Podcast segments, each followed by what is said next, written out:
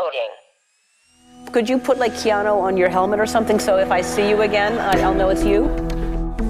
People enjoy the Keanu Reeves. That's very nice. That is nice. Thank you for mispronouncing your name. I was saying Keanu or something. It's Keanu. Is, Yes, is that yes. correct? I love movies. I love watching them, and I love making them. Oh my gosh. I mean, I got high. Gosh, I, I think uh, what they're about. Are we in the Matrix? Keanu Reloaded. Hallo und herzlich willkommen bei Keanu Reloaded. Natürlich wieder mit mir, Christiane, und da drüben sitzt der Dogstar, Julius. Der Dogstar.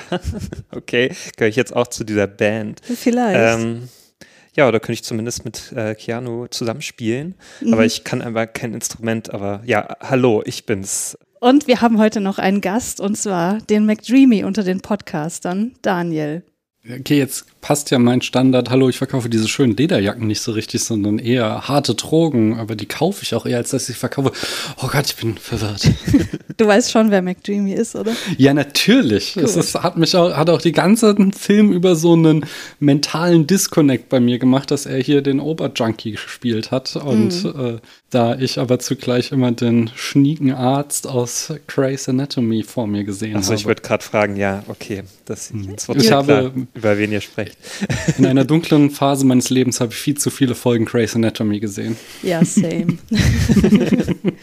ja, wir reden heute über den grandiosen Film Me and Will. Und wir haben das nur dir zu verdanken, Daniel. Warum eigentlich? Ne, ich habe mir halt diese Filmografie von Keanu Reeves angeguckt auf Letterboxd. Und das ist ja, das merke ich ja, äh, da ich ja in meinem persönlichen Projekt auch äh, gerade äh, Hitchcock immer noch gucke, dass hin und wieder einfach so neue Filme aufploppen, die jemand da irgendwie eingepflegt hat in die Datenbank, die hinter Letterboxd steht. Und da stand halt dieser Film aus 1999, den ihr nicht besprochen habt. Ähm, und ich googelte und fand heraus, dass es den für Umme auf YouTube gibt. Wahrscheinlich höchst illegal, aber da der auch sonst nicht so einen krassen Vertrieb hat und insgesamt irgendwie auf Letterboxd 100 Mal geguckt wurde oder so, ist es, glaube ich, auch vertretbar, wenn man sich den dann mal auf YouTube reinzieht. Ja, also den gibt es hier leider nicht auf 4K Blu-ray oder so. Nee. Also das Nee. kann man schon mal vergessen. Ja, auf jeden Fall. Und äh, tatsächlich, ich glaube, das lag nicht nur daran, dass der irgendwie neu hinzugefügt wurde, weil wir hatten uns ursprünglich an IMDb orientiert, äh, sondern eher, weil er hier nur ein Cameo hat. Und da hatten wir am Anfang gesagt, nee, sowas wollen wir jetzt nicht besprechen, aber du hast uns erfolgreich bequatscht und mal gucken, ob wir es bereuen oder nicht. Hey, wie kann man es bereuen bei einem Film, der auf dem Poster die Catchphrase hat, sexy, intense, emotional? Ja, mal gucken, ob das zutrifft. Ja, wir kommen aber erstmal zu der Zusammenfassung des Films. Daniel, hast du da was vorbereitet? Nee, vorbereitet nicht, weil ich dachte, das kriege ich so aus dem Ärmel geschüttelt. Ich glaube, haben wir es überhaupt schon gesagt? Wir schauen, äh, wir haben Me and Will geschaut. Und äh, es wird da auch erzählt von Me. Ich habe schon wieder vergessen, du hast mir vorhin schon, Jane heißt sie, oder? Ja. ja. Genau. Ähm, Jane und Jane ist aufstrebende Autorin oder vielleicht nicht ganz so aufstrebend, denn sie hat ein Hardcore-Drogenproblem und sie ist auch in so einer nicht sonderlich gesunden Beziehung, wo die sich auch gegenseitig so in ihre Drogengeschichte ja, bestärken. Und ähm, sie hat eine zweite Leidenschaft und das ist, oder eine dritte nach dem Schreiben und den Drogen, nämlich das Motorradfahren. Und dann ist sie nach einer Überdosis in Entziehungskur und äh, trifft dort Will und die beiden schauen sich abends zusammen Easy Rider an und Will erzählt, dass das Originalmotorrad, dieses Captain America Motorrad mit den Stars and Stripes aus Easy Rider in ihrem Heimatkaff, wo ihr Vater wohnt, dass das da rumsteht und sie beschließen, dass sie einen Roadtrip machen wollen um dieses Motorrad zu sehen. Zwischendurch klingt es auch mal so, als wollten sie es kaufen, aber eigentlich haben sie auch gar nicht die Mittel dafür, das, dazu. Deswegen, ich bleibe mal bei der ursprünglichen Prämisse, ähm, dass sie es nur sehen wollen. Und der Clou dabei ist, dass sie während des Trips sober bleiben wollen, also, also, also keine Drogen nehmen wollen und ich meine auch, dass am Anfang noch die Rede davon ist, dass sie auch keinen Sex haben wollen. Aber da äh, bin ich mir jetzt nicht mehr so hundertprozentig sicher. Ähm, und es gibt dann, falls jemand äh, von euch Easy Rider gesehen hat, doch starke Parallelen so in diesem dass diese Reise äh, durch Amerika zu einem Selbstfindungstrip wird und somit die Seele des Landes und die eigene Seele ergründet wird. Ich glaube, dabei kann ich es belassen, oder? Ja, hast Ja. du sehr schön zusammengefasst. Vielen Dank. ähm, ja, also ich habe noch keinen Easy Rider geschaut. Kennst du den Film? Ja, ich habe den schon geschaut. Der gehörte mit zu dem Portfolio, was ich mir als Teenagerin angucken musste. Ach so. Und ähm, Okay. es ist jetzt kein Film, der irgendwie besonders stark in meiner Erinnerung geblieben ist, weil ich Mhm. sag mal so, das, also als 14-jähriges Mädchen hat mich ein Roadtrip von, keine Ahnung, 50-jährigen Typen durch Amerika null interessiert und deswegen. Ich glaube, sie sind mehr so Mitte 20, haben aber dicke Koteletten, aber okay. Na, früher okay. sahen die alle älter aus. Ja. naja, wie auch immer, ich kann mich kaum dran erinnern. Ich, das ist halt so, ich glaube, es ist die Rolle, mit der Jack Nicholson bekannt wurde. Er hat da nur eine Nebenrolle, so, aber der ist da blutjung, der ist da vielleicht Anfang 20. Guck mal, aber das war mir gar nicht bewusst, dass der da mitmacht. Ich kenne halt nur so David Hopper. Nee, heißt er David? Dennis nee, Hopper. Dennis. Dennis Hopper und äh, den Fonda-Jungen kennst du doch auch. Ähm, äh, dem, der, Peter der Fonda, oder? Genau, Peter Fonda, der Sohn Okay. von dem berühmten. Äh, oh Gott, bringt mich nicht mit Namen durcheinander. Äh, und nee, ähm, Jack Nicholson spielt da so einen sleazy Anwalt, den, oder nee, gar nicht mal sleazy, aber den treffen sie unterwegs und der, der ist auch so Lebemann, würde man wahrscheinlich sagen. Und ist, ist der besser als Me and Will? Oh, das, da gehst du jetzt aber gleich in die Vollen. Also ja, er ist besser. er ist, ähm, also es ist jetzt irgendwie kein perfekter Film, aber es äh, ist ja der Film, der damals äh, New Hollywood losgetreten hat. Und er ist auf jeden Fall interessant, weil er sich so von einer traditionellen Narration des Hollywood-Kinos verabschiedet und sehr viele assoziative Bilder liefert und am Ende auch eine, ja, krass, fast schon komplette Auflösung der, der filmischen Erzählung hat, sondern nur noch so auf einer surrealen, irgendwie assoziativen Ebene funktioniert. Ah, okay. Und das ist schon so das, was damals das Neue war und halt so ein Riesenerfolg, während die alten Rezepte von Hollywood nicht mehr funktionierten und der damit das Kino revolutioniert hat. Von daher, ja, er ist, ähm, ich glaube, der bessere Film, auch wenn er halt, ich ihn jetzt auch nicht so unglaublich geil finde. Dieser Film hier, ich finde, er hat gute Ansätze, nur in der Ausführung hapert es dann doch hin und wieder. Also so die ganzen Grundthemen, die hier verhandelt werden, die sind ja schon da haben sich die beiden Hauptdarstellerinnen, die sind ja auch die irgendwie Autorinnen, und die haben sich da schon Gedanken gemacht, so, aber teilweise war es halt auch fremdschämige Dialoge drin. Mein Favorit war, darf ich den kurz schon bringen? Ja, wir sind eigentlich noch Ähm. nicht in der Filmbesprechung, ne? Ach so, okay. ich bin schon so mittendrin, weil du. Ja. Nee, ich, ich muss das äh, ein bisschen zurechtschneiden nachher. Ja, ein Film, der auf jeden Fall das Kino nicht revolutioniert hat und auch, glaube ich, nicht von den klassischen Erzählstrukturen in irgendeiner interessanten Weise abweicht, ist Me and Will. Und da hat Julius jetzt noch ein paar Filmfakten.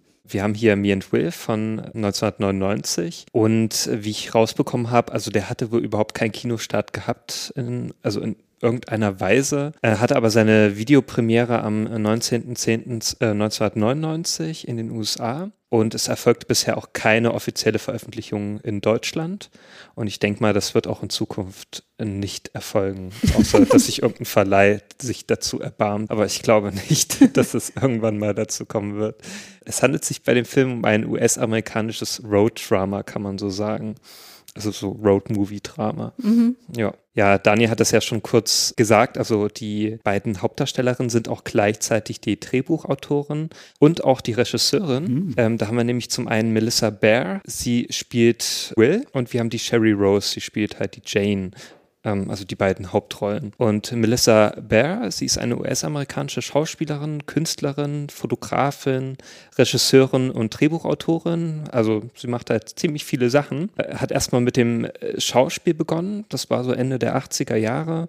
Und so einer der ersten Rollen hatte sie in der Fernsehserie Max Headroom. Und eine erste größere Rolle spielt diese dann ähm, 1993 in dem Film Tod im Spielzeugland. Christian, du erinnerst dich bestimmt noch an, diesem, an dieses Meisterwerk Ja, aus dem natürlich. Jahr 1993. Wie hieß der nochmal? Äh, irgendwas mit Toyland halt, ne? Genau, richtig. Die haben wir ja zusammen mit Oliver besprochen. Genau, Und- ja. Großartiger Film auch. Ja, genau.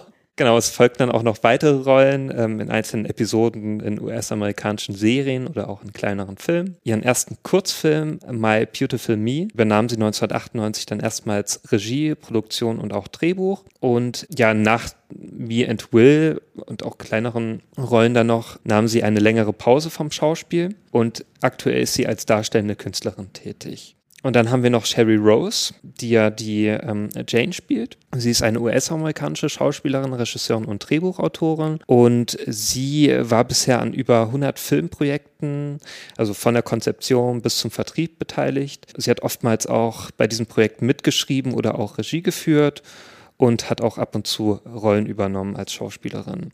Und äh, sie hatte auch äh, mehrere Auftritte in bekannten Serien, wie zum Beispiel Eine schrecklich nette Familie, Miami Vice oder auch in Sons of Anarchy. Hm.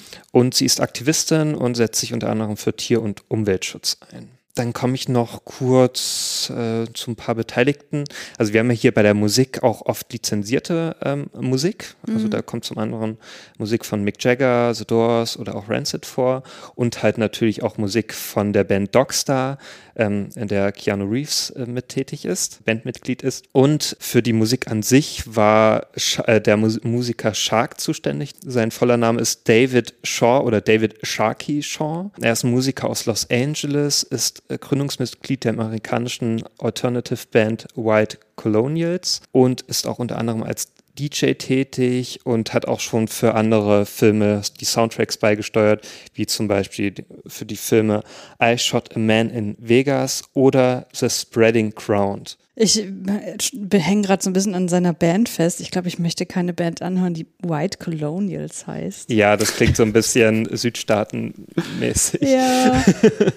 Genau, äh, komme ich noch zu der Kamera. Da haben wir den Joey Forsythe. Er ist äh, ein US-amerikanischer Kameramann. Da habe ich jetzt auch nicht viel rausbekommen über die Person. Also er hat auch schon für viele Fernsehfilme, äh, größtenteils US-amerikanische Fernsehfilme oder auch kleinere Filme, die Kamera geführt und auch für Serien. Die Filme waren zum, manch, äh, zum Beispiel Manche mögen es anders, Outfitters oder auch ähm, hat dann zu Dokumentation Kamera geführt, wie zum Beispiel Searching for Debra Winger oder Miracle on 42nd Street. Aber da kannte ich auch irgendwie gar nichts davon. Genau, und dann kommen wir noch zu den ähm, äh, DarstellerInnen.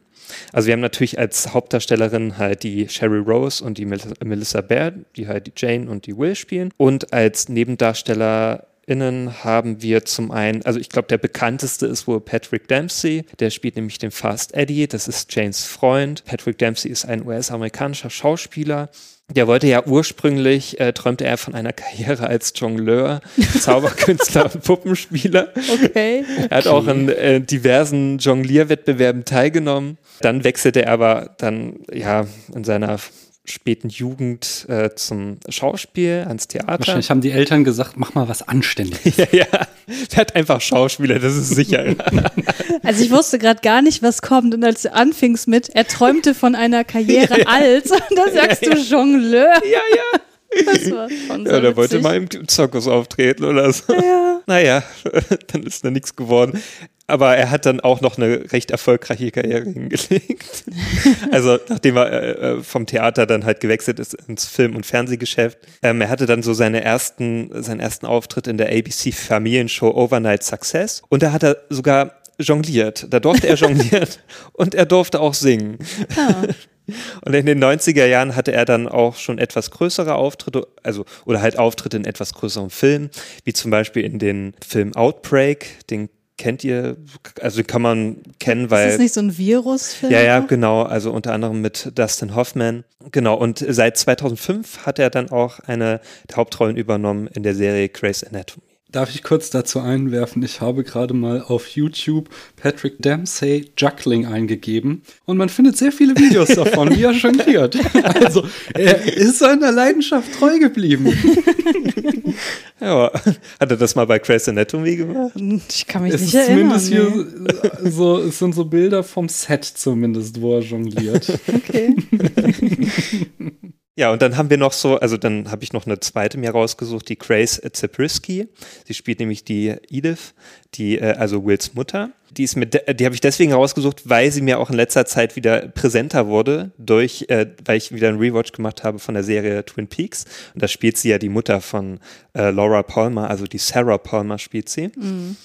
Und ich glaube, viele kennen die Schauspieler auch dadurch oder auch durch andere David Lynch-Filme, nämlich ähm, White at Heart und Inland Empire hat sie ähm, auch ein paar Auftritte. Und äh, zuletzt in dem äh, Videospiel The Quarry hat sie nämlich eine etwas größere Rolle gehabt als Lady, die dazwischen zwischen diesen Kapiteln einen Auftritt hat, als etwas mysteriöse, kartenlegende Frau. Genau, und äh, ja, an Trivia habe ich wirklich so gut wie nichts gefunden. Also der Film wurde halt schon 1997 gedreht. Ja, so als Schauplätze hat es Los Angeles gehabt, ähm, wurde auch an Originalschauplätzen gedreht ähm, und dann auch noch in Livingston in Montana wurde er gedreht und er wurde dann erst 1999 veröffentlicht für den Heimmarkt. Das heißt, ihr habt auch nicht rausfinden können, warum da Keanu Reeves jetzt drin vorkommt, oder? Nee, ich denke mal, vielleicht hatten die irgendwie Kontakt mit ihm. Ja, also war nicht dieser Kaufhausfilm einer aus eurer Keanu Reeves-Reihe? Vielleicht haben sie sich da einfach kennengelernt. Ach so, ja, stimmt, genau. Das kann sicherlich dadurch auch der Fall sein, hier Tod im Spielzeugland, dass dann dadurch so Kontakte entstanden sind. Und, und Ach, der hieß, der hieß wirklich Tod im Spielzeugland. Ja, ja. Ich dachte, das wäre irgendwie so der deutsche Titel ist es. Oder? Nein, nein, ach, mal, das ist der damalige. Ach so. Ich weiß okay. nicht mehr den englischen Titel, aber ja. ja. ja. Aber ich denke mal, dadurch kann es gut sein. Und Keanu Reeves ist ja so jemand, der macht dann gerne einfach mal mit. Das ist übrigens kein Kaufhausfilm. Die sind da wirklich in einem Land, wo die Figuren Spielzeug sind. Hast du etwa oh. unsere Folge nicht Ja, ja, gehört? das ist so ein Freizeitpark. Da, so doch, ich habe eigentlich habe ich alle eure Folgen gehört, aber es ist auch schon echt lange her, wenn es mich nicht äh, irre. So der erinnert sich äh, sehr stark an Zauberer von Oz. So. Ja, genau. Ah. Nur, dass es da nicht um Oz geht, sondern um Cincinnati die ganze Zeit. Mhm. Okay. Ich habe noch einen Fun Fact. Ich habe noch neben dem äh, der einen krassen Catchphrase sexy, intense, emotional habe ich noch eine zweite gefunden aus dem Marketing, nämlich Nobody writes for free. oh Gott. Ja. Da weiß man nicht, welche besser ist. Ich finde auf jeden Fall die zweite irgendwie zutreffender. ja, Daniel, du hast ja gerade schon so ein bisschen Einblicke gegeben, wie du den Film fandest. Deswegen frage ich jetzt mal Julius, was ist so dein, dein Eindruck gewesen nach dem Gucken oder während des Guckens auch schon? Ja, also ich fand ihn jetzt, wie soll ich sagen, also ich fand ihn halt recht okay. Also ich habe mich vielleicht an einzelnen Szenen, wie auch Daniel schon gemeint hat, ich war schon so ein bisschen cringy. Ja, und ich habe mich auch so manchmal so ein bisschen gelangweilt. und, und der war halt auch für mich recht vorhersehbar. Also da gab es so Szenen drin, wo du sofort das äh, wusstest, ja, okay, der geht jetzt dahin. Und als sie zum Beispiel das erste Mal auch da ins Waschbecken gespuckt hat, dachte ich mir, oh, okay, also ich kann ja schon, also das ist ja eh, ja, ja. Wir, wir spoilern hier alles. Also die Jane stirbt dachte ich mir sofort so. Und, Ja. und so kam es ja dann auch. Ne? Das ist genauso, das ist immer so die Sache in so Filmen. Entweder, wenn eine Frau kotzen muss, dann ist sie schwanger. Und wenn sie äh, irgendwo hinspuckt, Blut spuckt, dann wird sie sterben. Und so war es auch.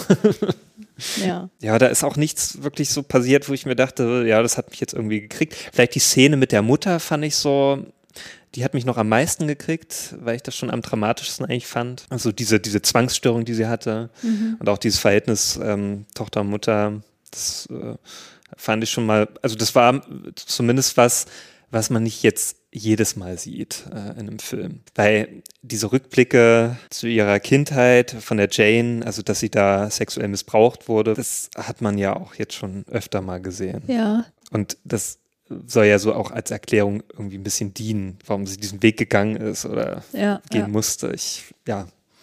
Aber das mit der, mit der Will fand ich dann so ein bisschen interessanter mal. Ja, aber ansonsten, es ist halt kein Film, der wird mir sicherlich nicht lange im Gedächtnis bleiben. Ein paar Shots waren ganz okay, aber, aber auch irgendwie nicht besonders. Und das lag vielleicht auch an der Qualität.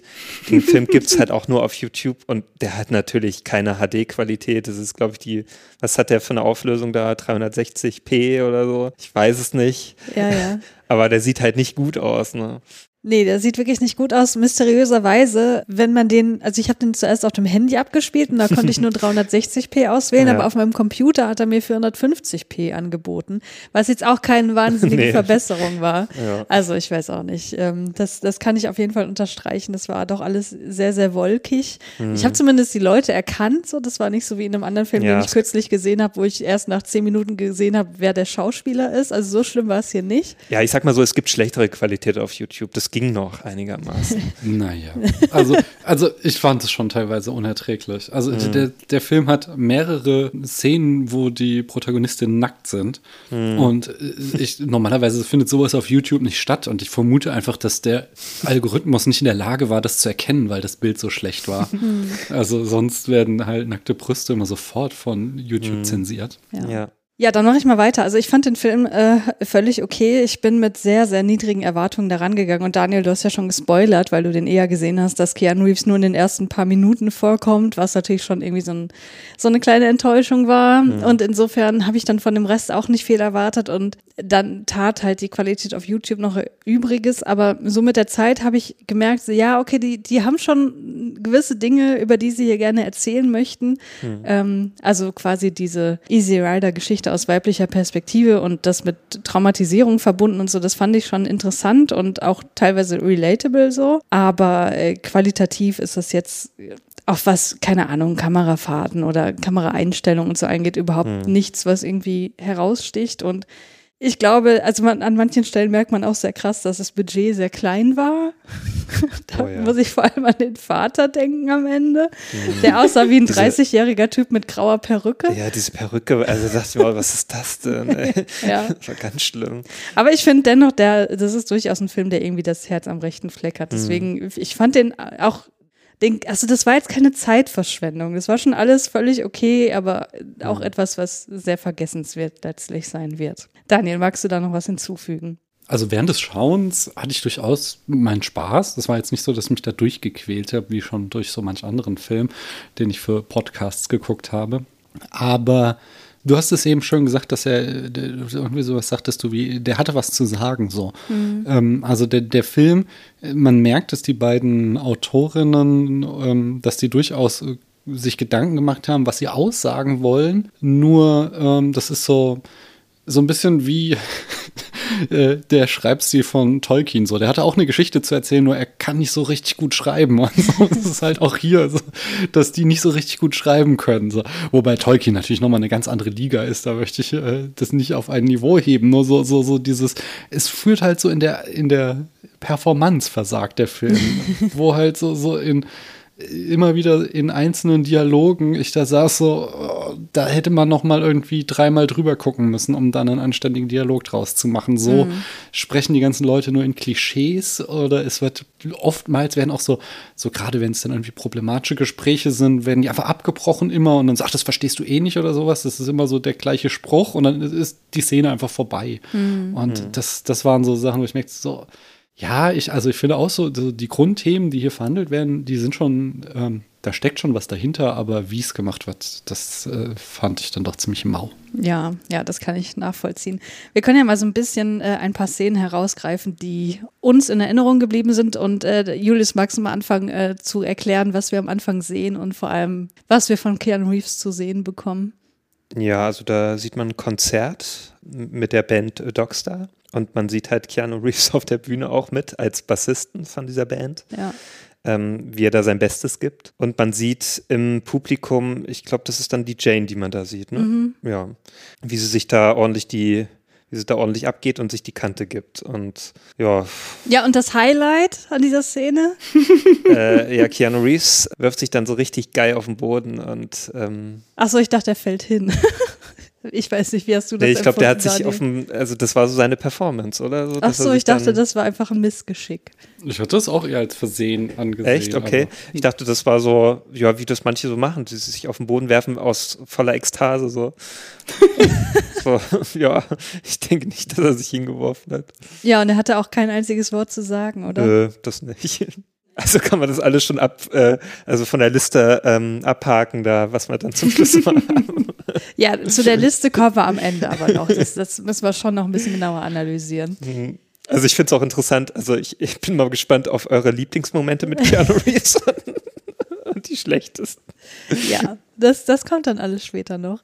Äh, hast du zu dieser Szene noch was hinzuzufügen, Daniel? Also ich fand es äh, irgendwie passend. Also es war ja seine echte Band, nicht? Ähm, genau. Aber das, das, das ist auch so, so typisch Keanu Reeves, dass er dann nicht der Frontsänger oder Gitarrist seiner Band ist, sondern er steht dann da und spielt Bass. So. Obwohl er der prominenteste in dieser Band ist, ist er dann trotzdem derjenige, der so ein bisschen im Hintergrund steht. Dezent. Aber die Bassisten sind die coolsten einfach. Ja, verstehe. Genau, es gab ja dann diese, die, die erste, oder die, Mi geht nach Hause und trifft auf Dr. Dreamy und sie äh, ziehen sich dann erstmal eine Runde Heroin rein, um dann im Anschluss direkt Sex zu haben. Und Jetzt meine Erfahrungen mit Heroin beschränken sich auf das Gucken von ähm, hier, wer ist der Film mit Obi-Wan Kenobi? Äh, Trainspotting. Trainspotting. Ja. Aber dennoch bezweifle ich doch hart, dass das sehr realistisch ist, dass wenn man sich so einen Heroin, äh, ja, sie rauchen das, aber trotzdem, das haut dich ja eigentlich schon ziemlich weg. Und in Trainspotting wird jedenfalls etabliert, dass du dann auch keinen Sexualtrieb hast. Aber es ist halt wirklich hier so, äh, sie rauchen das und haben direkt im Anschluss daran Sex. Ich äh, wage das zu bezweifeln, dass das eine realistische Darstellung ist. Dazu kann ich äh, genau nichts beitragen. äh, für mich hat das vollkommen funktioniert. Die werden halt high und haben dann Sex. So. Ja, also meine Heroin-Erfahrung, da kann ich ein bisschen mehr dazu beitragen. Nee, kann ich nicht. Das hat mich gerade ein bisschen geschockt. Ach ja. Ja, ich, keine Ahnung, wir können ja direkt dann dazu springen, dass sie in der Psychiatrie landen, oder? Also ich weiß, dazwischen war ja auch nicht besonders viel Handlung. Also Ähm, ist das nee. eine Psychiatrie dann auch? Richtig? ich dachte, das Ja, wäre eine Psychiatrie, ich also dachte eine so eine. Entzugsklinik. Also ich dachte wirklich. sowas. Ja, aber das ist ja meistens Ja, in aber der dieser, Psychiatrie. Ach so, okay. dieser Miteinsitzende, der scheint ja auch Issues zu haben irgendwie. Ja. Aber äh, da finden, da, ich finde, an dieser Psychiatrie sieht man halt auch dieses, was halt oft auch, also die, dieses, dass das Budget sehr klein war des Films, was sich nämlich oft in diesem Film auch daran zeigte, dass sämtliche Sets äh, irgendwie seltsam leer waren. Und in dieser Psychiatrie, ich, ah, ich glaube, man hat nicht einen Arzt oder Krankenschwester gesehen, oder? Die sind da einfach immer nur allein in leeren Räumen und dann gibt es diesen anderen Einsitzenden noch. Ja, So. das stimmt.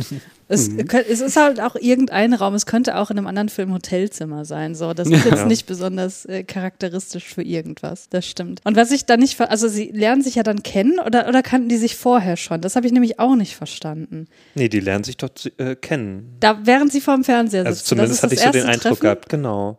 Also ich habe auch nicht so richtig mitbekommen, wie dann Will eingeführt wird. So. Nee, ich nämlich auch nicht. Die Also war auf einmal weil, da. Das Problem war auch, die sind ja beide blond und ich habe die am Anfang voll verwechselt. Ich dachte mir Ja. so, ist das jetzt die Will oder die Jane? Wer, wer ist das jetzt? Ja. Also ja und dann ja schauen die ja Easy Rider und lernen sich dann dadurch kennen und ähm, also bekommen mit, dass dann äh, dass die beide so eine Leidenschaft haben fürs Motorradfahren und auch für den Film. Ja, ja, und dann beschließen sie ja, das, äh, was Daniel schon erläutert hat, da dieses Motorrad suchen zu gehen und quasi einen Roadtrip zu machen. Mhm. Und was mich total irritiert hat, dass sie das dann einfach machen. Ich dachte so, da muss es Ja. doch irgendwelche Beschränkungen geben, dass sie jetzt nicht sofort ihren Entzug abbrechen können. Aber nein, es geht dann quasi sofort los. Ja, ja, Hm. ja, genau.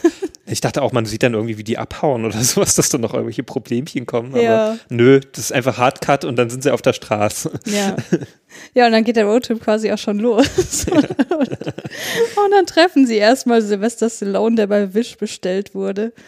Also ich dachte gerade wirklich, es kam Sylvester Stallone. vor. Nein, aber dieser erste Typ, der sie da anmacht. Ah ja, hm. Welcher ist denn der erste? Ach, das ist der, den Sie, äh, genau, äh, was Ihnen mehr interessiert, die, die Tits oder das Bike, ist dieser tolle Dialog, oder? Ja, genau. Ach ja. Äh, nee, aber ab diesem Moment, wo sie auf dem Roadtrip sind, das habe ich ja Christian auch schon im Vorgespräch mal erzählt. Ich habe um die Jahrtausendwende neben der Schule äh, bei Runners Point gejobbt.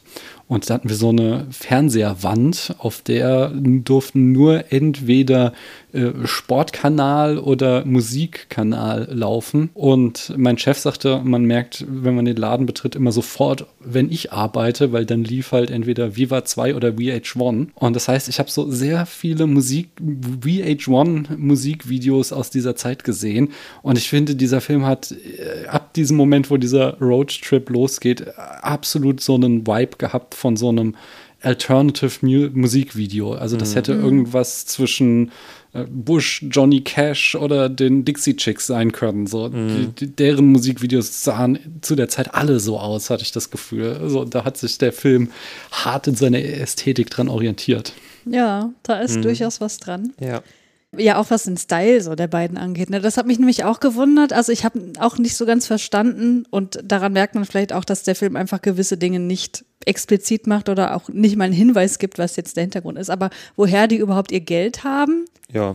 ähm, weil sie kleiden sich ja offenbar auch extra noch für diesen Roadtrip ein, weil sie sind ja plötzlich so in Lederklamotten und Will hat sogar ein Shirt mit Route 66 Logo, wo ich dachte, das ist ja schon irgendwie ein bisschen niedlich, dass sie sich jetzt extra dafür solche Klamotten zugelegt hat. Nein, nein, nein, Christiane, ich glaube, das siehst du falsch. Das sind Bikerinnen von ganzem Herzen. Das ist so, das ist ihre große Leidenschaft. So, du hast diese Klamotten zu Hause, aber du ziehst sie halt nur bei solchen Gelegenheiten. Aber das wurde überhaupt nicht etabliert. Ich dachte, das wäre der erste Roadtrip dieser Art, den sie jemals machen. Auch, dass sie das erste Mal wirklich auf dem Motorrad unterwegs sind. Ja, es wird ja auch nirgendwo Nee, gezeigt. die hat doch schon ihren Unfall auf dem Motorrad. Also sie fährt doch, doch schon so super stoned Motorrad zu dem einen Club und so landet sie. Nee, Quatsch, sie landet ja mit der Überdosis. Aber also, äh, wir hatten auf jeden Fall schon eine Motorradszene vorher. Na gut. Es wird ja auch nirgendwo thematisiert, was sie überhaupt arbeiten, was sie überhaupt so machen ähm, oder davor gemacht haben, großartig. Und äh, es wird ja nicht mal gezeigt, wo die übernachten, großartig. Ja, Also- doch, einmal übernachten sie in so einem Aha. leeren Haus, wo ich auch dachte, okay, Ah, ja. ihr habt offenbar Geld für, für Benzin und für neue Klamotten, aber nicht mehr für ein Hotelzimmer. Hm, okay, das habe ich schon ganz Und- vergessen, aber genau, also Einmal auch an diesem Fluss, wo sie baden, oder? Ja, hm, ja. ja. Ja, es ist auch so sinnlos gewesen, wo ich mir auch dachte, ja, okay, warum? Das Na, das sollte dir einfach zeigen, dass sie jetzt wirklich frei sind und gerade mal ein Ja. paar schöne Momente haben. tja. Eins mit dem Land.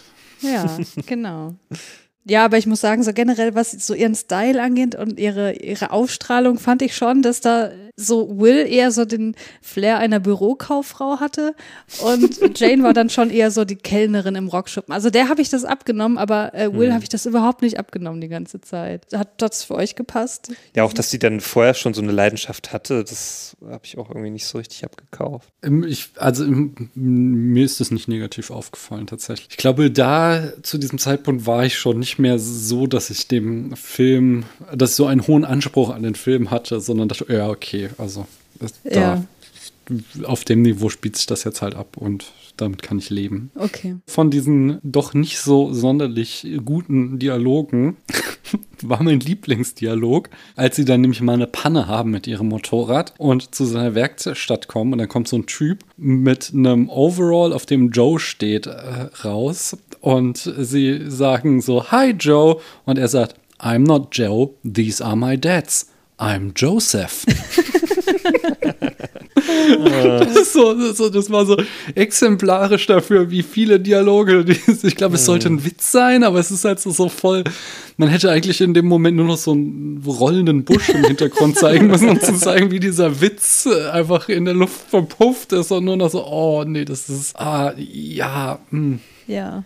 Naja, auch, auch dann die Szene danach, das ist auch schon so ein bisschen, Welche meinst du denn? naja, diese Sexszene danach, wo man sich dann auch dachte, ja, okay. mm. Ja, du musst schon ein bisschen mehr erläutern, Julius. Naja, es ist ja so, äh, dass die Jane dann sich äh, ganz schön, also die gehen dann in so einen Hinterraum von der Werkstatt und dann merkt man so, dass die Jane ganz schön sich daran macht an dem äh, Joseph und der ist auch so ein bisschen überrascht. Na, der ist halt treu da- doof so. Ja, Der ja. ist total überfordert und denkt jetzt, oh geil, jetzt kann ich mal eine knallen. Genau, der macht dann gerne mal mit. So, ich weiß nicht, es wurde ja irgendwie gesagt, dass das hast du nicht gesagt, Daniel, dass die irgendwie ausgemacht haben, dass sie auf Sex verzichten, weil das habe ich irgendwie nicht so richtig mitbekommen. Ich dachte, Ähm. das wäre da am Anfang in dem Fernsehraum auch Thema gewesen, weil in, in dieser Szene ist ja dann auch Will sauer auf. äh, Ja, ja, richtig, auf weil man dann auch mitbekommt, dass dann Will ähm, sie sucht, äh, die Jane, weil ja dann auch draußen was anderes passiert. Da kommt dann nämlich, ähm, also ich, ich weiß auch gar nicht, warum, was da genau die Sache war oder warum das gezeigt wurde. Weil dann kommt ja so ein Truck, eine Frau wird da rausgeschmissen, die da irgendwie panisch ist und irgendwie Hilfe benötigt. Will sucht dann natürlich die Jane, um irgendwie dann auch Hilfe anzubieten. Und dann kommt irgendwann dieser Typ wieder. Und den Typen kannte ich. Weißt du, wer ich den kannte? Nee. Diesen Schauspieler aus Kill Bill. Also zumindest kam der mir da sehr bekannt. Aber diese ganze Szene, die war so unangenehm. Also die hat sich auch so ewig lang hingezogen, als sie dann versucht haben, dieses, äh, diese Frau da in Schutz zu nehmen. Und der Typ, der Joseph, der einfach nur blöd hinten Mhm. Ja, ja, der macht nichts. dahinter steht und nichts tut. Das fand Hm. ich alles so. Und ich dachte mir dann auch so, warum wird das jetzt so gezeigt? Irgendwie hat mich da. Doch, dafür, da, also da habe ich eine Idee, weil ich glaube, also wie gesagt, so in, in, in der Ausführung wieder mangelhaft, aber da war dann doch wieder so, in solchen Momenten fand ich, dass da der Film so eine Vision hatte, die er später auch gebrochen hat, aber dass ja trotzdem so ein, so ein Bild von weiblicher Solidarität gezeigt werden sollte. Ähm, das war so ein Thema. Also sie, sie ich fand so, ihre Agenda war, ein bestimmtes Bild von Weiblichkeit zu zeichnen. Und äh, dazu gehört halt auch so, dass die halt sehr so sex-positive waren und dass sie halt einfach stark waren in, keine Ahnung, also ja, sind halt die Bikerinnen und nicht irgendwie hilflose Mädels, wenn ich das so sagen darf, ohne irgendwie Mädels abwerten zu wollen. Und äh, halt ein weiteres Motiv in ihrem Bild von Weiblichkeit was sie zeigen wollten, war dann, dass sie, ja, dass halt Frauen zusammenhalten oder zusammenhalten sollten. Und ich glaube, das sollte diese Szene unterstreichen. Ähm, später, wenn es dann so um die Verhandlung von Elternrollen geht, fand ich, dass sie dann halt das eben nicht konsis äh, konsistent gehalten haben, aber da kommen wir dann drauf. Ja. Ja, das ergibt schon Sinn in dem Narrativ des Films, aber es ist dennoch inszenatorisch Schlecht. furchtbar gewesen. ja. ja. Im Grunde habe ich dann auch nicht mehr wirklich, also doch, wir können noch auf die Szene mit der Mutter kommen, oder? Genau, also irgendwann kommen die dann in den Heimatort von der Will und ähm, sieht dann, man, also es ist auch, ist es die Oma, die da, äh, ja, ne, das ist die, die, Ja, die Oma Oma, von der Mutter, Will. genau. Okay, genau, und man bekommt irgendwie mit, dass sie wohl nicht so ein gutes Verhältnis zu der Mutter hat. Ne, und der Vater hat wohl die Familie verlassen oder die Mutter hat die Familie verlassen. Irgendwie so ganz klar ist es halt nicht. Und man bekommt auch schnell mit, dass die Mutter wohl ein, eine starke Zwangsstörung hat. Ne, dass sie äh, also immer ihre Hände waschen muss und abtrocknen muss und dass sie irgendwie zählt. Und also man bekommt das wirklich sehr in your face so dargestellt. Ne? Und dass auch die Tochter damit so große Probleme hat mit ihrer Mutter und auch, dass ihre Mutter sie immer noch so als Kind ansieht und nicht realisieren möchte, dass sie eigentlich auf eigenen Füßen steht. Warum macht sie ihnen dann gefrorene Fischstäbchen? Warum, müssen sie, warum wartet sie, Das bis die verstehe ich auch sind? nicht. Also das habe ich, da dachte ich immer so, okay, du hast sie viel zu kurz drinnen gelassen. Warum? Und äh, sie weiß ja noch nicht mal oder will das nicht hören, dass ja auch Will Vegetarierin ist. Das sagt sie ja sogar. Also Ja. sie möchte nicht die, äh, die Fischstäbchen essen. Aber das ignoriert sie total.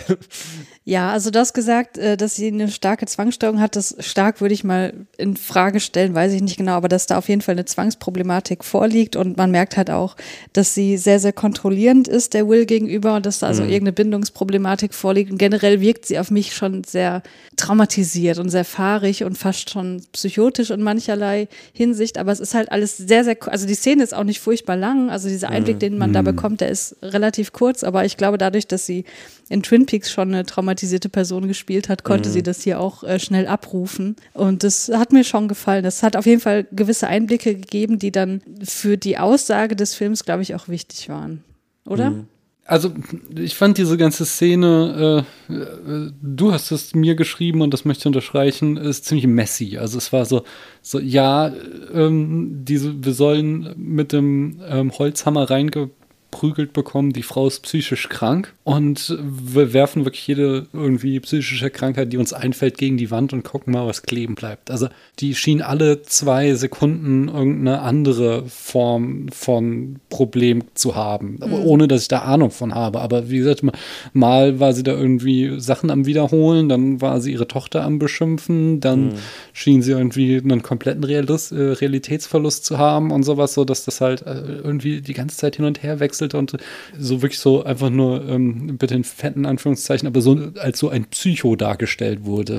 Und das, das fand ich schon, also das war halt wieder so richtig schlechtes Handwerk. Ja, das stimmt. Also wie gesagt, ich fand, dass, dass sie es trotzdem gut gemacht hat, weil ich, ich habe Ja, halt die ganze Zeit auch Sarah Palmer ja. gesehen, so in dieser Rolle. Das war halt Ja. eins zu eins mehr oder weniger genau das Gleiche, nur dass sie nicht so viel rumgeschrien hat. Ja. Aber, ja.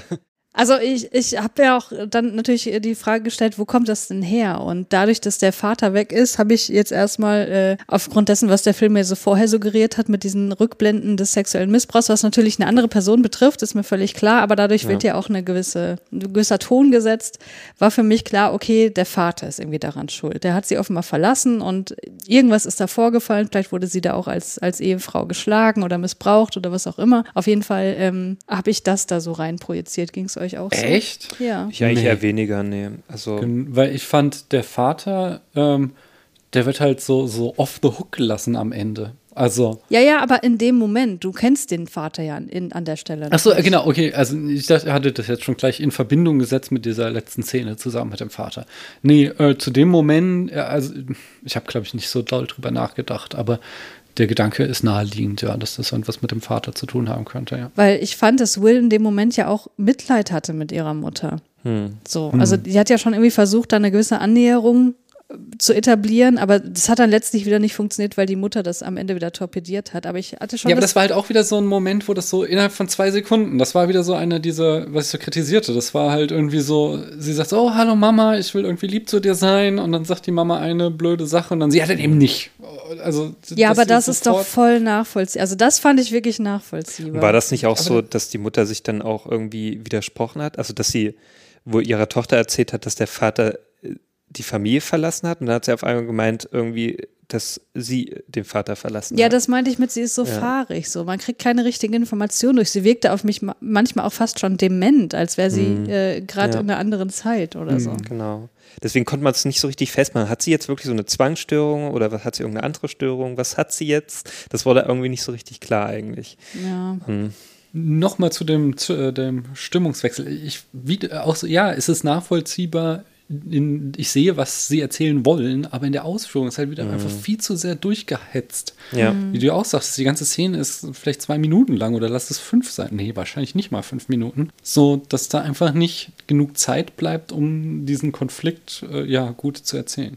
Der Film geht ja auch recht kurz, um das auch nochmal zu sagen. Also der geht ja irgendwie anderthalb Stunden, gerade Ja. mal, noch nicht mal. Ja, und deswegen wirkt er halt wirklich sehr gehetzt. So, ne? Es wird von einer Station zur anderen geht's. Mhm. Da wird immer nur kurz so angerissen, aber auch nicht so richtig mal so in die Tiefe gegangen. Ja, was ich auch ein bisschen Aber ich muss sagen, fand. also diese Szene fand ich wirklich von allen am besten, weil Mm, für ja. mich persönlich kam das glaubhaft rüber, dass Will sich so in diesem Konflikt befindet von, ich möchte mich gerne meiner Mutter annähern, aber sie lässt es Mm. nicht zu, weil einfach zu viel Trauma offenbar in der Vergangenheit vorgefallen ist. Das habe Ja. ich. Und da ist ja auch die, die Oma dann im Hintergrund, die auch so ein bisschen zwielichtig äh, inszeniert wird. Vielleicht hat die auch was damit zu tun, aber das kommt ja auch nicht raus. Ja, aber die macht ja irgendwie auch nicht viel. Ne? Die hat dann Nö, nur, die ist halt da. ja, wurde ja nicht auch auf, au- aufgetragen, das Zimmer fertig zu machen. Sie kommt dann nur so, ja, ich hab's fertig, das war's so. Und dann steht sie halt einfach nur irgendwie Ja. so da. Und dann dauert das ja nicht lang, die gehen ja dann auch wieder, ne, die Jane und die Will. Ja. Und kommt zur nächsten Station. Was ist dann das nächste, was so passiert? Habt ihr das noch so? Na, der Vater, oder? Dazwischen kommt noch auch so eine Szene, die ich also die sehr dramatisch sein soll, aber die ich auch absurd komisch fand.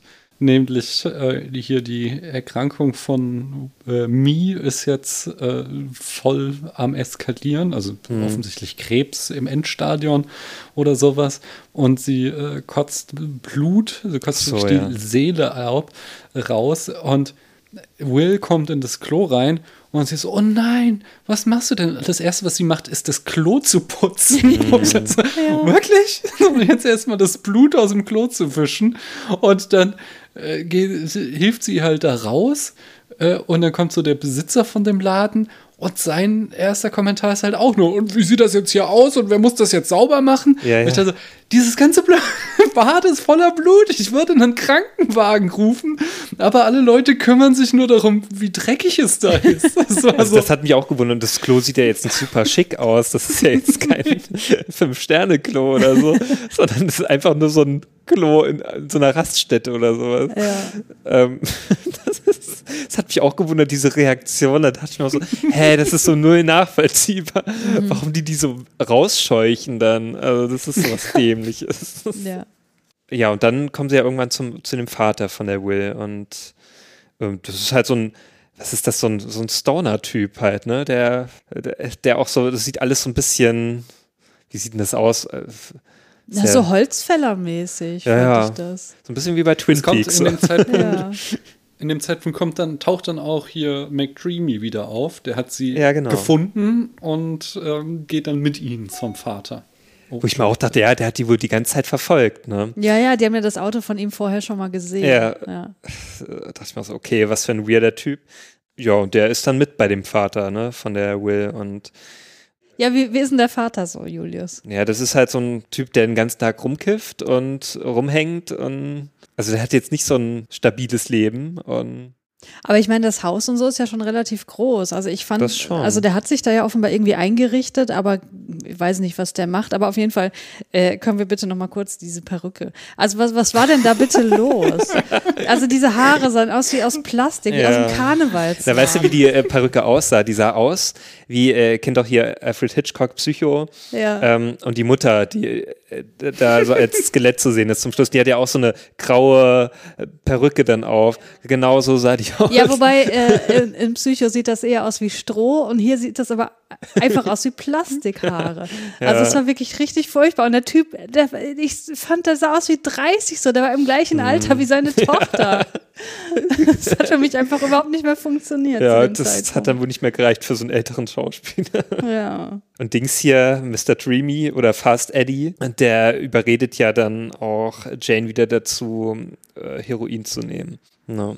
Ähm, ja, also ich, ich finde halt hier, das war so dieses, was ich vorhin schon andeutete, dass ich fand, dass hier der Film halt seinen roten Faden verloren hat, weil dieses eben, weil ich sagte, dass da irgendwie sowas von weiblicher Solidarität auch erzählt werden sollte. Dafür fand ich, wurde die Mutter halt viel zu hart angefasst und dem Vater, dem wurde jetzt so mir nichts, dir nichts verziehen. Der wurde, also ich, also ja, das war irgendwie so ein Kiffer und der hat dann auch die ganze Zeit mit McDreamy zusammen rumgekifft, aber der wurde ja schon irgendwie so als kumpelhafter Typ dargestellt und es gab dann auch so die Aussprache eines Nachtnächtens zwischen ihm und Will. Und äh, dann fragt so Will, ja, und warum hast du uns verlassen? Und seine Antwort ist, und äh, da hätte ich fast meinen Fernseher zerschlagen oder meinen Computer, I don't left you, I left your mother. So, ja, Herzen Dank auch. So. Also, na toll, ich habe deine Mutter verlassen und das Kind ist aber offensichtlich trotzdem allein geblieben. So, da kann sie sich jetzt auch wirklich was verkaufen, dass du das anders gemeint hast. Aber äh, sie akzeptiert das so. Das ist dann so die Entschuldigung und äh, jetzt ist wieder alles gut mit Papa. So wird uns das dargestellt. Und äh, das fand ich halt äh, sehr merkwürdig, dann diese, diese Versöhnung zwischen denen. Ja, die Versöhnung fand ich auch merkwürdig. Das, also der Spruch davor, den fand ich halt irgendwie nur folgerichtig, weil ich finde, dass es neben weiblicher Solidarität hier auch um die Verantwortungslosigkeit der Männer geht. Ähm, Wir haben ja jetzt noch gar nicht richtig ähm, erläutert, was es mit Jane auf sich hat, weil die hat ja immer so Flashbacks an, an ihre Kindheit und Jugend, wo sie offenbar von ihrem Vater missbraucht wurde.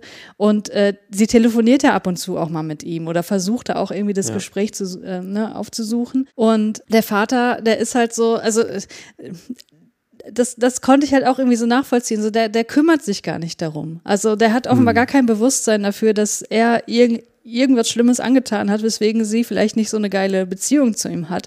Und das war für mich auch wieder so, ah, okay, es geht um die Verantwortungslosigkeit hier in diesem Film. Und das fand ich, traf auf beide Männer zu. Und dass Will ihm dann so schnell verziehen hat, ja, das, das finde ich total kritikwürdig, aber es macht halt irgendwie auch einen ja, interessanten Kontrast, würde ich jetzt, es macht einen Kontrast auf, auf jeden Fall zu dem Verhalten zwischen Will und Jane in diesem Film, weil Jane ja einfach nicht in der Lage ist, äh, wahrscheinlich aus gutem Grund, ähm, da diese Beziehung zu kitten. Also diese Flashback-Szenen, die fand ich, die waren, also die waren einfach hart. Das war wahrscheinlich auch wieder dem Budget geschuldet, dass das halt einfach so ein sehr dunkler Raum war, wo man dieses, immer dieses kleine verängstigte Kind gesehen hat.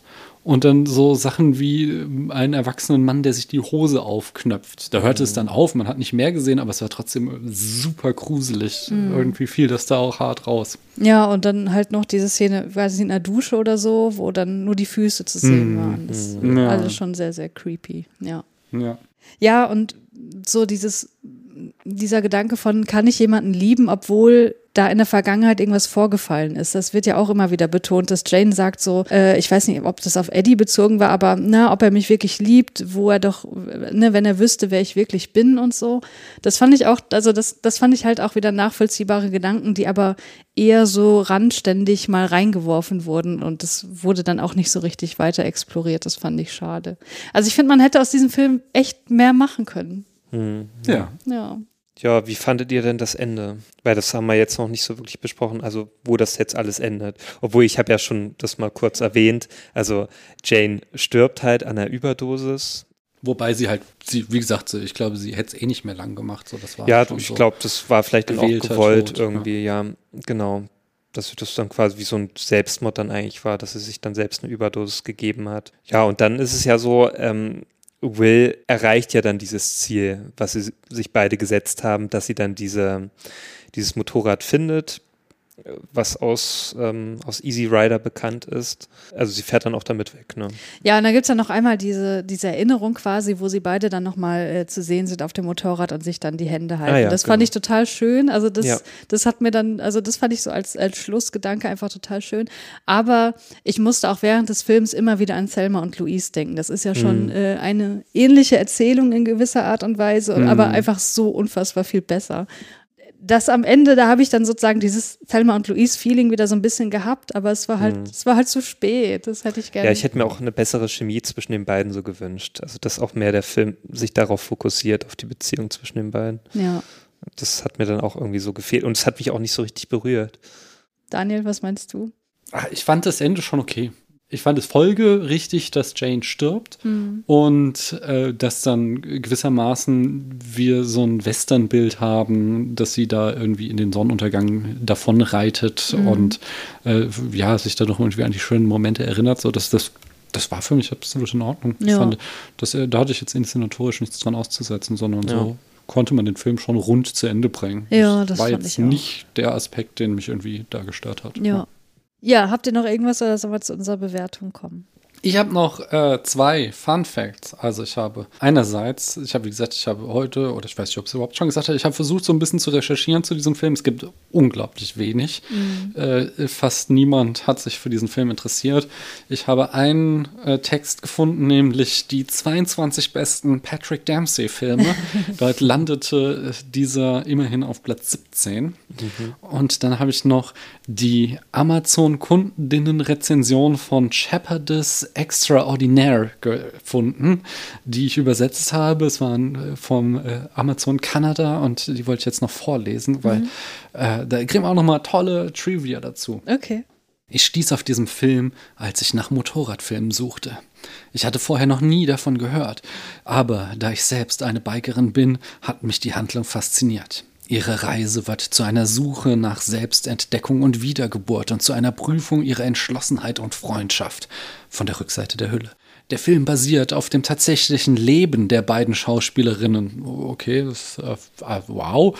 Äh, die Bikerinnen sind und sich in der Reha kennengelernt haben. Das äh, Reiten, okay, das äh, Riding wahrscheinlich im Englischen, hat mir neue Türen geöffnet und gibt mir die Einsamkeit im Wind, die ich brauche, um meine Seele zu heilen und wiederherzustellen. Ich und Will oder Me and Will war also definitiv ein Film, den ich sehen wollte. Um ehrlich zu sein, habe ich nicht viel erwartet, vor allem, weil es ein unbekannter Film war. Also kann er nicht gut sein, oder? Falsch! In dem Film sind viele bekannte Schauspieler zu sehen und alle spielen großartig. Eine denkwürdige Leistung ist Grace Zabrinskis, äh, als Will, als Wills psychisch labile Mutter. Es mag ein Low-Budget-Film sein, aber das ändert nichts daran, dass er es ein großartiger Film ist. Es gibt keine Spezialeffekte, Stunts etc., nur eine ehrliche Darstellung von zwei Frauen, die auf der Straße Heilung und Freundschaft finden. Ich werde mir den Film noch einmal ansehen, jetzt, wo ich das Ende kenne, mit einer anderen Perspektive. Das überraschende Ende nach dem Abspann ist poetische Gerechtigkeit. Oh wow, das klingt ja so, als hätte es da noch eine äh, Post-Credit-Scene gegeben. Ha, Die habe ich mir dann, wenn dann nicht angeschaut. ich auch nicht. Ich auch nicht. Ich finde ja auch, also habt ihr euch mal dieses DVD-Cover angeschaut von dem, von dem Film? Nee, was sieht man denn Ich finde es ja sehr interessant, dass also die beiden Frauen, also es gibt ja immer so diese Cover, wo dann so die DarstellerInnen gezeigt werden. Und da ist es so, Patrick Dempsey ist so wirklich, der wird dargestellt, als ob er der äh, Hauptdarsteller ist ne, in Ja. dem Film. So richtig im Zentrum und daneben sind halt die beiden Frauen. Das macht überhaupt keinen Sinn, weil der eigentlich jetzt so die große Rolle nicht spielt in dem Film. Ja, es geht halt nicht um ihn, ne? Ja, ja, genau. Und das ist ja eigentlich äh, ein Film Aber es ist halt, den ist halt. Marketing, das ist ja, auch ja, irgendwie wieder, wieder das ist klar. sehr seltsam. Genau, Patrick Dempsey ist halt natürlich der bekannteste, dann durch Grey's, äh, Grey's Anatomy natürlich. Ja. Und der Schriftzug, den finde ich auch sehr geil. Ich glaube nämlich tatsächlich, dass das auch so, ein, so eine Wiederauflage von der DVD war, weil es gibt Mhm. noch so ein anderes Cover, wo dann auch hier als sexy, intense, emotional draufsteht. Ja. Da sieht man die beiden Frauen auf den Motorrädern nur. Und äh, dann halt dieses äh, andere Cover, das ich auch zuerst gesehen hatte. Oh, und da steht unten drunter auch noch mal A Sexy Road Movie. Genau. Oh, sehr lauter gute Sprüche. Mehr ist nicht zu diesem Film zu sagen. A Sexy Road Movie. Eins noch. Ich finde hier noch ein weiteres, wo man die beiden Frauen und dann steht oben in Stars and Stripes Me and Will und im Hintergrund ist ein Hund, vor- ein riesen Hundebild. Warum? Gab es einen Hund in diesem Film? äh, ja, ich glaube schon, oder? Ich kann mich an keinen Hund erinnern. Das ist auf jeden Fall jetzt mein Da gab es nicht, doch, oder nee, war da nicht ähm, das hier Ding, oder nee, vielleicht bringe ich das jetzt auch irgendwie mit durcheinander, deswegen ich, ich Also wenn da ein Hund war, dann hat er auf jeden Fall nicht so eine tragende Nee, Rolle, dass nicht. er irgendwie ein Bild, was größer ist als die beiden Hauptdarstellerinnen auf diesem Cover haben sollte. ja. Oh Mann. Seid ihr denn bereit für die Sterne- oder Wow-Bewertung? ja, also ich bin bereit. Ja, Julius, wie viel gibst du? Ja, ich, ich tendiere so zwischen zwei und zweieinhalb, weil und das ist schon, ich fand den halt sehr mittelmäßig, der ko- hätte mehr, also da wäre mehr möglich gewesen. Ne, an sich ist das ja jetzt kein super schlechter Film. Ne, und ich war ja auch einigermaßen unterhalten. Aber ja, da wurde viel Potenzial verschenkt. Ja, dem möchte ich mich anschließen und von mir kriegt er auch. Also ich habe ihm zuerst so in, im Affekt drei Sterne gegeben und dann habe ich nochmal überlegt, so, ah nee, äh, zweieinhalb ist da schon das Angemessene und Ja. da wir ja aufrunden, wären das drei.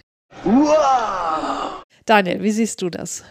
Ja, ich gehe da definitiv tiefer. Ähm, für mich ist es leider, also zweieinhalb ist ja einfach absoluter Durchschnitt und den erreicht er für mich nicht, sondern äh, ich, für mich kriegt, von mir kriegt er nur zwei Sterne. Ja gut, äh, damit wären wir doch bei den elf essentiellen Keanu Reeves Fragen angelangt. Da bin ich jetzt sehr gespannt. Ist Keanu Reeves die Nummer eins in den Credits? Also, aber er ist nicht in den Credits, aber äh, was wir noch gar nicht auch gewürdigt haben, aus irgendeinem Grund äh, ist in dieser YouTube-Version vor den Filmen direkt davor der Trailer geschnitten und immerhin Stimmt. wird er da auch erwähnt, obwohl Ja. er nur so ein Cameo hat. genau. Ich meine, der ist im Matrix-Jahr rausgekommen. Ist. Ja, genau, da konnte man gut werben mit ihm. Sagt Keanu Reeves wow oder Guns, lots of Guns? Nein, der sagt gar nichts. Das fand ich auch recht enttäuschend, dass er nicht mal Thank you oder so sagt, dass er einfach nichts sagt. Ja, oder er hätte so in die Weite gucken müssen, so ins Publikum und dann einfach nur so, wow. Ja. Das wäre cool gewesen. Kommt er mit der Polizei in Kontakt? Nein. Tötet er jemanden? Nein. Wird er getötet? Nein. Findet er die große Liebe? Sein Bass ist seine große Vielleicht im Liebe wahrscheinlich. Backstage-Bereich nach dem Konzert. Ja. Wer weiß es. Hat er Sex? Mit seiner Gitarre, also mit seinem Bass, ja. Blickt er nachdenklich in die Ferne? Nein. Ah, ich bin mir nicht sicher. Also, so zwischendurch, in dem einen Shot vielleicht, müsste man noch mal genau überprüfen. Nutzt er asiatische Kampftechnik? Nein, Gitarrenkenntnisse, asiatische Gitarrenkenntnisse. Ach so. Ja. Er, also vielleicht auch, also bei dem Sturz, er hat gelernt, sich abzurollen, sag ich mal. Ja. Welche Frisur trägt er? Das ist ja meine Spezialfrage. Ich finde, er hat die Frisur, die Neo am Ende von Matrix hat. So, nur noch ein bisschen länger. Und die letzte Frage: Was ist der beste und der schlechteste Moment von Keanu Reeves in diesem Film? Also, ich finde, der beste Moment ist auf jeden Fall, wo er hinfällt. Definitiv. Ja. Und der schlechteste Moment ist äh, quasi in diesem ersten Segment, wo das Konzert ist, Sekunden, wo er einfach nicht zu sehen ist. Das ist das Schlechteste. Ich finde das so geil, wie du das analysierst. ja, ich, Da merkt man die große Keanu Reeves-Expertin. Ja. ja, ich gehe da mit. Ja, ich würde auch sagen, so beste Szene ist, indem er ähm, dramatisch hinfällt zum Schluss. Ja. Daniel, hast du noch andere Impressionen für uns? Nein, ich äh, hundertprozentig bei euch. Aber ich möchte ja, ähm, also als, als Mensch, der sich auch gerne Challenges stellt, um genau sowas zu entdecken, auch so diese weirden kleinen Perlen. Wie seid ihr jetzt, also verflucht ihr mich jetzt dafür, dass ihr diesen Film gesehen habt? Oder Nein. ist es nicht auch irgendwo schön, dass man dann sich so einen Film mal anguckt, nur weil Keanu Reeves ungefähr 30 Sekunden zu sehen ist? Ja, ich habe ja schon gesagt, ich äh, bereue es nicht, diesen Film gesehen zu haben. Ich fand das nicht äh, irgendwie Zeitverschwendung oder so. Da hatten wir wirklich in diesem Podcast schon andere Filme, die ich gerne nicht gesehen hätte. Und ich glaube, das ist auch ein Unikum in der Podcast-Landschaft, dass wir diesen Film besprochen haben. Ja, ich hab, das hab, genau das habe ich mich gefragt. Ich habe mich irgendwann gefragt, ob es irgendeinen Podcast auf der Welt gibt, der diesen Film schon besprochen hat. Ja, Ich glaube, glaube, wir sind die einzigen bisher. Ja. ja, damit hätte ich nur noch äh, den Keanu Reeves Fun Fact aus dem Buch Keanu Forever für euch. He loves to horseback ride in his spare time. Oh. So, damit wären wir am Ende angelangt und Julius, was haben wir beim nächsten Mal? Der nächste Film wird jetzt endlich The Gift sein von Sam Raimi. Warum endlich? Naja, weil ich das schon vor zwei Folgen gesagt habe, dass es der nächste Film sein wird und da kamen nur jetzt noch zwei Filme dazwischen. Okay, I see. Deswegen jetzt wirklich. Wir versprechen es euch. Gut. Deswegen bleibt dabei und bis zum nächsten Mal. Ja, Moment, Moment. Äh, so, ja. Ja, vielen Dank, Daniel, dass du heute bei uns warst, dass du uns diesen Film hier mitgebracht hast. Ich hoffe, du hattest auch ein bisschen Spaß beim Schauen und der Besprechung. Ja, durchaus, sehr gerne. Dass ich, und vielen Dank, dass ich hier sein durfte. Wir haben noch gar nicht äh, gesagt, woher man dich eigentlich kennt, oder du hast es vielmehr selber auch gar nicht gesagt. Das habe ich ja auch, das vergesse ich gerne mal in Podcasts, so, weil ich das Gefühl habe, die Leute äh, kennen die Leute, äh, egal. Woher kennt man dich? Ähm, ich habe selbst auch einen Podcast, den Spätfilm, wo zum Beispiel Christiane des Öfteren mal zu Gast ist und auch ganz viele andere Leute. Ich spreche da mit interessanten Menschen über gute Filme. So ist mein Slogan, nicht? Hast du da schon mal einen Film mit Keanu Reeves besprochen? Ich habe vor Urzeiten ähm, Point Break besprochen. Ich habe Speed mit dem Dennis vor zwei Jahren besprochen. Ist ja auch also einer meiner liebsten Keanu Reeves Filme. Ähm, mit Eugene vom Indie Film Talk habe ich äh, Dark City im Vergleich mit Matrix besprochen. Im Grunde also auch äh, Matrix. Ja, ja. also wenn ihr weiteren Input zu Keanu Reeves hören möchtet, dann hört doch mal beim Daniel rein. Vielen, vielen Dank, dass du da warst und äh, wir hören uns bald wieder, wirklich mit The Gift. Danke, Julius, für deine äh, Beteiligung ja, ich äh, bedanke mich auch, dass ich hier sein durfte. und dann bis zum nächsten Mal. bis dann. Ciao. Tschüss. Tschüss.